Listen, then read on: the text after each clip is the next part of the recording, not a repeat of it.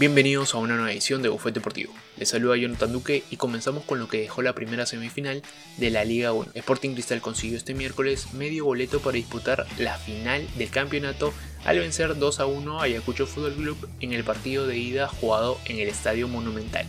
El elenco celeste abrió el marcador con un gol del ecuatoriano Washington Corozo a los 27 y el argentino Emanuel Herrera puso el 2 a 0 a los 36 descontó el uruguayo Leandro Sosa a los 60 minutos. El choque de vuelta entre ambos equipos se jugará el día sábado en el mismo escenario deportivo a las 3 de la tarde. Recordemos que no cuenta el gol de visita, pero sí vale la diferencia de goles.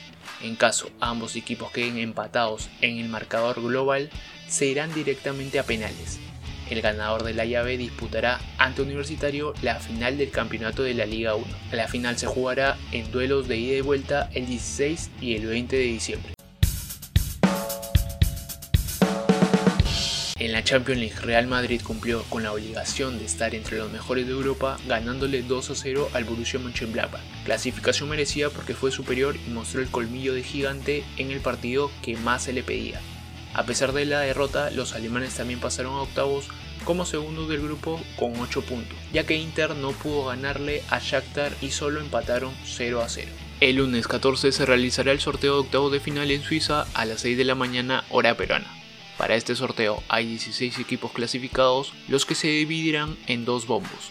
En el primero irán todos los que comandaron sus grupos y en el segundo estarán el resto de los equipos que clasificaron en la segunda posición hay criterios excluyentes que permiten entender la mecánica. No se pueden enfrentar equipos que compitieron en la fase de grupos. No pueden enfrentarse equipos del mismo país y los que están en el bombo número 1 jugarán el duelo de ida como visitantes y cerrarán la serie en condición de local. Los partidos de ida de este sorteo serían el 16, 17, 23 y 24 de febrero. Por su parte, los enfrentamientos de vuelta tendrán lugar el 9, 10, 16 y 17 de marzo. Nos metemos a la Copa Libertadores porque Boca Juniors derrotó 5-4 por penales al Inter de Paolo Guerrero y avanzó a los cuartos de final en la bombonera. El primer tiempo fue muy dominado por los brasileños quienes incluso estrellaron un disparo al travesaño y perdieron la opción de ponerse 1-0 arriba en el marcador. Al comienzo del segundo tiempo, un error de rechazo de Fabra terminó en autogol, por lo que el marcador global se puso 1-1. Los 90 minutos finalizaron y tuvieron que definir al ganador por tanda de penales. Cardona fue el único en fallar en Boca Juniors, mientras que en Inter erraron dos veces y quedaron eliminados de esta Copa Libertadores.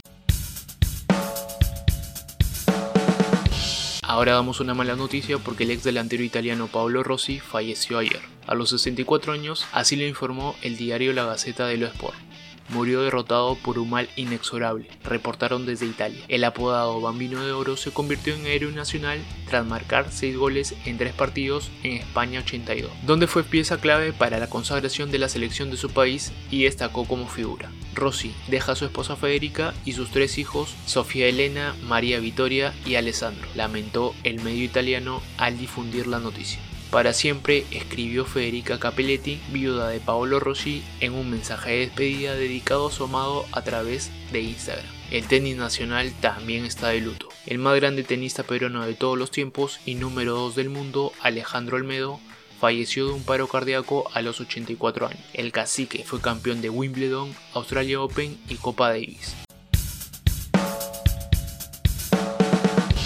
Cerramos el bufete deportivo con la Copa Nacional de Voleibol. Deportivo Géminis se llevó la victoria sobre Rebasa Costa en el primer partido que define el quinto y sexto lugar. Le ganó 3 sets a 1 al equipo dirigido por Arturo Loja. La jugadora del partido fue Claudia Palza de Deportivo Géminis. La voleibolista tuvo 17 puntos en total, un ace, 37% de ataque y 5 puntos de bloqueo.